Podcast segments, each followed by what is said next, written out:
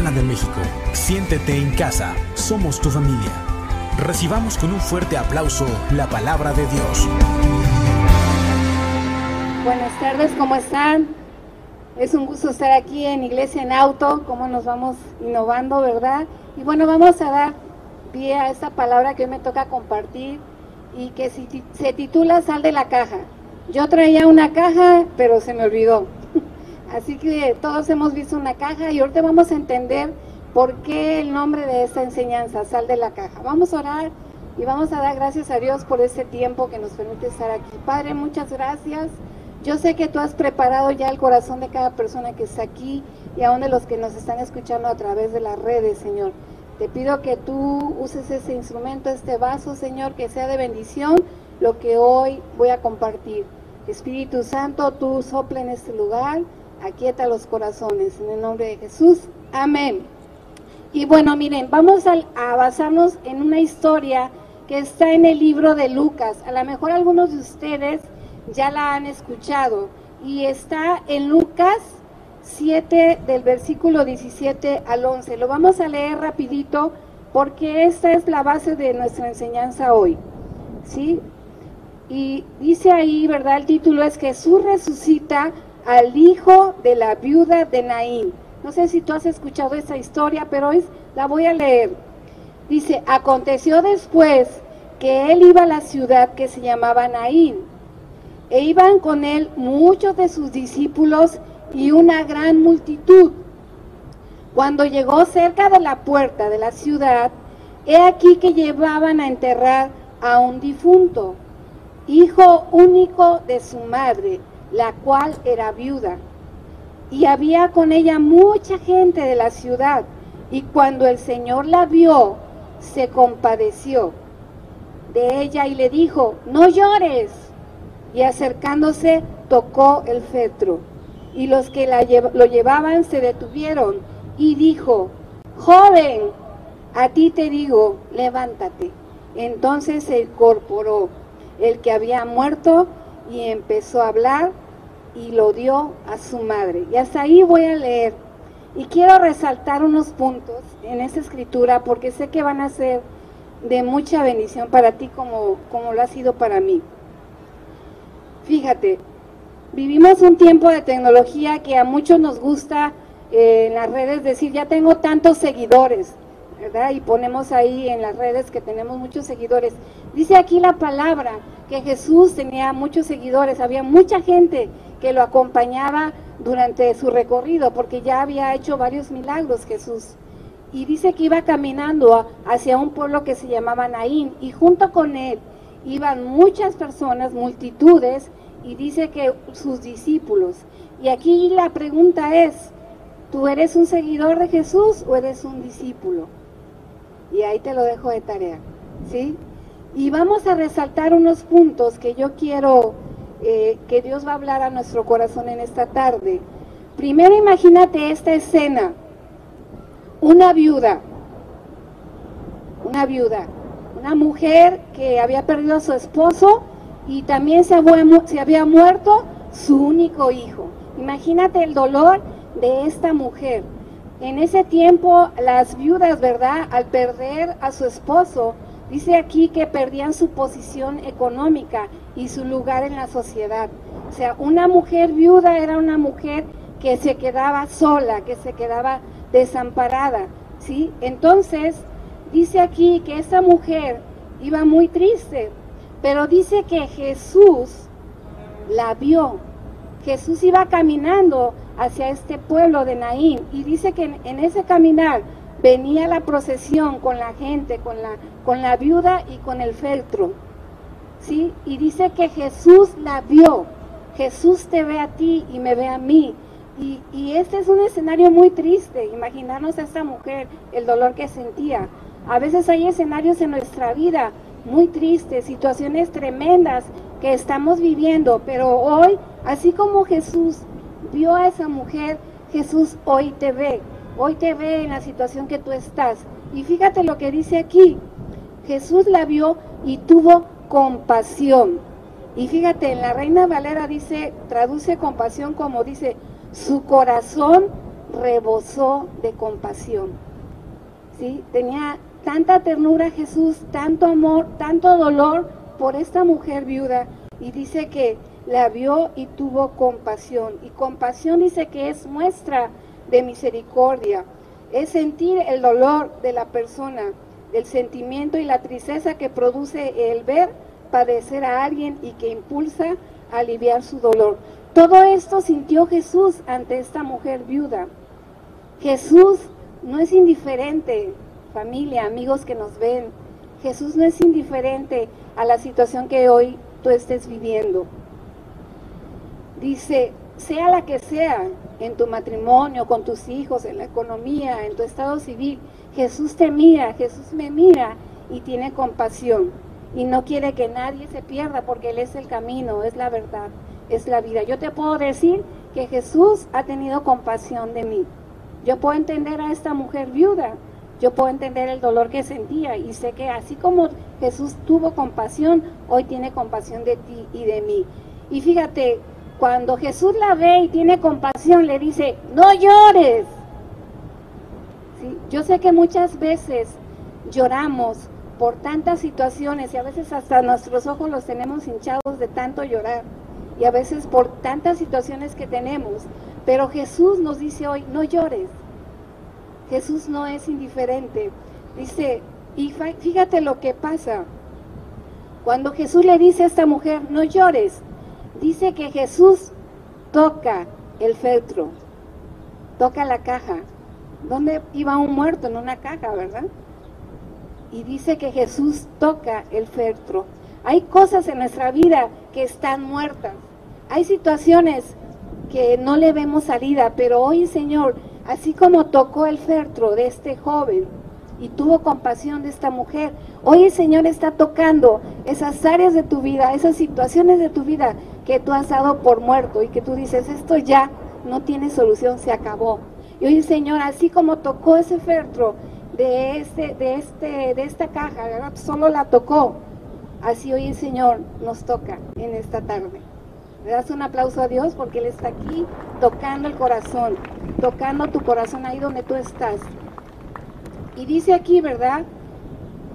Que hay áreas en nuestra vida, ¿verdad? Sueños enterrados y sepultados hay valores, fíjate, que hemos guardado. Vivimos un tiempo donde las cosas buenas ahora le llaman malas y a las malas buenas. Aún cosas, valores están enterrados y están muertos. Pero hoy el Señor quiere tocar y quiere despertar y quiere resucitar aquellas áreas que están muertas. Y después, fíjate, dice, Jesús no solo te mira, Jesús toca tu vida para despertarte y para hacer un milagro, para salvarte. No debemos olvidar el regalo de la salvación. No debemos olvidar que Dios mostró su amor al darnos a Jesús, su único hijo. Fíjate, después de que toca el feltro, dice, dice Jesús, joven, ahí pon tu nombre, Ceci, Ricardo, pon tu nombre, Iván, y te dice Señor, a ti te digo, levántate. Y yo le puse aquí, sal de la caja. Imagínate qué impacto, ¿verdad? Para, para todos los que estaban ahí, porque Jesús resucitó a este joven. La Biblia no dice cómo se llamaba, dice que su mamá era viuda. Jesús le dio la orden y le dijo, levántate. Y hoy el Señor te dice y me dice a mí, levántate. De donde ahí estás, levántate. Toma de lo que yo te doy. Yo te doy vida y te doy palabras de vida y palabras de vida eterna. Dice aquí que cuando ese joven se levanta, imagínate el joven, pues no sé dónde estaba, ¿verdad? Pero imagínate cuando, cuando se despierta, cuando resucita y, ve a su madre. Hay algo que yo aquí anoté que me llamó mucho, mucho la atención. Dice que este joven comenzó a hablar Mira, hay áreas en tu vida que el enemigo dice que es un, anda buscando a quien devorar, es como un león, león rugiente, quiere matar, quiere robar, quiere destruir. Y a veces nos desanima tanto y lo primero que nos quiere robar es la fe. Y hace que nosotros estemos callados. Y fíjate, este joven, cuando Jesús lo levanta y lo resucita, dice que comenzó a hablar. Y hoy yo sé que el Señor nos está despertando, porque es un tiempo de que comencemos a hablar. A lo mejor nos hemos quedado callados por la situación y si decimos, ¿cómo voy a decir que Dios me ama si estoy pasando por esto? ¿Cómo voy a decir que Dios me sostiene si tengo esta situación? El enemigo nos ha querido engañar, pero él ya está derrotado, ya está vencido. Jesús triunfó, Jesús triunfó en la cruz. Y este joven dice que comenzó a hablar. Así que hoy el Señor está tocando tu corazón está tocando mi corazón porque Él quiere que comencemos a hablar. ¿Y de qué vamos a hablar? De las buenas nuevas de salvación. Hoy el Señor quiere volver en nosotros ese gozo de sabernos salvados, de sabernos restaurados, de sabernos rescatados. Hay gente que aún no conoce de Dios. ¿Y quién les va a hablar? ¿Quién va a alumbrar? ¿Quién será esa luz en el camino para ellos? Nosotros, tú y yo. Y fíjate, Después Jesús, ¿verdad? Dice, dice aquí que se, se, lo dice aquí el versículo, dice, y empezó a hablar y lo dio a su madre. Dios restituye, Dios restaura. Sí, sí, sí logran eh, ver esto que hizo Jesús. No solo le, le levantó, no solo este joven volvió a hablar, sino que lo dio a su madre. Hay cosas que estaban perdidas, ¿sí? y que es un tiempo de que tú reclames lo que es tuyo, porque Dios te lo quiere dar. Si has perdido el gozo, si has perdido la fe, hoy el Señor te, dice, levántate, levántate, y ahí te da tu nombre. Dice aquí,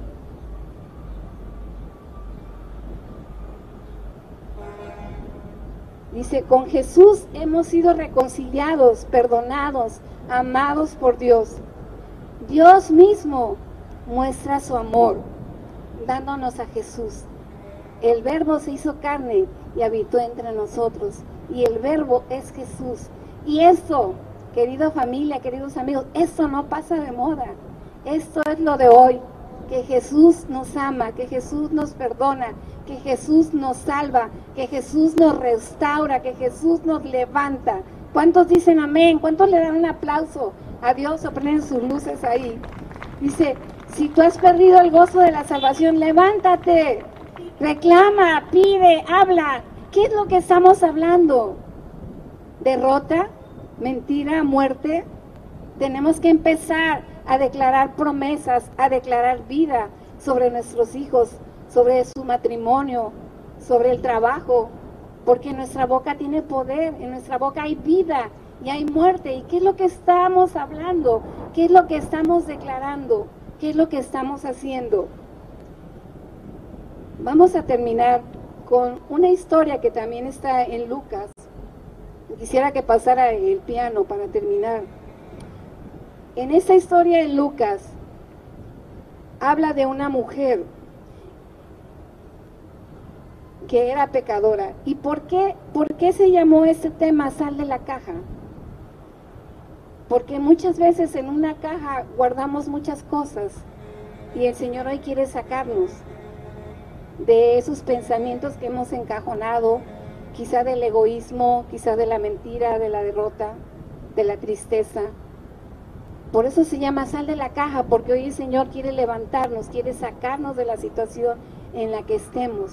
Pero quiero decirte que tú y yo siempre vamos a necesitar que alguien nos dé la mano. Fíjense, yo soy viuda desde hace año y meses, voy a cumplir dos años. Yo ahora entiendo a las viudas, entiendo a las mujeres que son mamá y papá. Cuando yo estaba casada yo no entendía el dolor de una viuda. A lo mejor tú tienes una situación que otra persona está viviendo y puedes sentir empatía porque tú sabes lo que es sentirse solo. A lo mejor tú, tú, has pasado por depresión, por ansiedad, por tristeza. Y si tú has pasado y Dios te sacó de ahí, hoy Dios quiere, así como te levantó, quiere que tú le tiendas la mano a alguien y lo levantes. Porque para eso estamos llamados, para levantar. Porque Dios nos da autoridad. Dios hoy nos quiere revestir de autoridad, nos quiere recordar quiénes somos en Él. Y en la palabra aquí dice que había una mujer que era muy pecadora. como alguna vez, como, como todos nosotros, porque nadie de los que estamos aquí somos perfectos. Y aún así Dios tiene compasión de nosotros y nos mira con amor. Él no ve el pecado. El Padre cuando nos ve, ve a Jesús. Ve la sangre de Jesús que nos limpia. Ve las llagas de Jesús que pagó por, por ti y por mí. Y esta mujer era pecadora, era una prostituta y supo de Jesús. Y dice que lo más valioso que tenía esa mujer era un perfume. Sí, era lo más valioso que tenía porque se prostituía y era su herramienta. El perfume era lo más valioso para ella. ¿Qué es lo más valioso para ti en este día? ¿En qué has puesto tu confianza? ¿En quién has puesto tu confianza? Y esta mujer, dice la palabra ahí, que rompió ese frasco y se postró, dice, y lloró delante de Dios, delante de Jesús, y derramó su corazón, ¿sí? Y dice que ahí sus lágrimas limpió los pies de Jesús. ¿Sabes cuál es el mejor lugar? El estar a los pies de Jesús. Y oye, Señor, ahí donde tú estás, te puedes poner de pie, o ahí en tu auto, o ahí donde tú estás viendo. Yo le he pedido a Dios que tenga compasión de nosotros y sé que Dios lo hace. Somos su iglesia. Pero tú y yo estamos llamados a transformar, a levantar, así como Jesús lo ha hecho contigo, estamos llamados a hacerlo con, con tu vecino, con tu mamá, con tu hermano, con tu esposo. Hay esposos que se han ofendido tanto, ¿verdad? Y que han dado ya por muerto su relación. Si tú le permites a Jesús que tome el control de esa relación, Él puede resucitar ese matrimonio. Hay relaciones entre padres e hijos que se han muerto, que se han roto. Hay padres que no le han hablado a sus hijos o hijos a sus padres. Pero hoy el Señor está aquí para restaurar, para rescatar. Amén, ¿lo creen? Y vamos a y hay personas aquí que vivimos un mal en este tiempo que es la ansiedad, que es la depresión, que es la tristeza y más por la gente que ahorita tiene que estar encerrado, nuestros jóvenes que tienen que estar en casa, ¿verdad? Tenemos que hablar mucho con ellos, nuestros niños, nuestros ancianos. Pero si hoy Dios te ha sacado de donde estabas, si hoy tú has tenido una situación muy difícil, Créeme que nosotros como familia ha sido una situación muy difícil lo que hemos vivido, pero ahora podemos entender y podemos compartir y podemos decir lo que Dios está haciendo en mí, lo puede hacer en ti, lo puede hacer en ti, lo puede hacer en ti que me estás viendo. Así que como hoy Jesús le dijo a ese joven, levántate, hoy el Señor te dice, levántate, cree, camina, habla, declara vida y entrega lo mejor entrega tu corazón y entrega aquellas áreas de tu vida que a lo mejor te han impedido. Pensamos a veces, es que yo no merezco, soy muy pecador, Dios no me va a escuchar a mí. A veces te dicen, usted ore por mí porque Dios a mí no me escucha porque soy muy pecador. Dios nos ama, Dios nos perdona y esas son las buenas nuevas. Y hoy en esta mañana oro y le pido, Espíritu Santo, y pon tu mano en tu corazón. Espíritu Santo, mi oración en esta tarde es que tú devuelvas en cada uno de los que estamos aquí el, el gozo de sabernos restaurados, el gozo de sabernos rescatados. Bendice cada familia que está aquí, a unas personas que nos están viendo en esta hora. Espíritu Santo, tu palabra Dios corre veloz, cumple el propósito por el cual he estado. Y yo sé que tú estás sanando corazones y estás levantando corazones. Gracias Padre, gracias Hijo, gracias Espíritu Santo. Amén. Vamos a alabar al Señor. Vamos a alabar al Señor. Gracias Señor, gracias, gracias.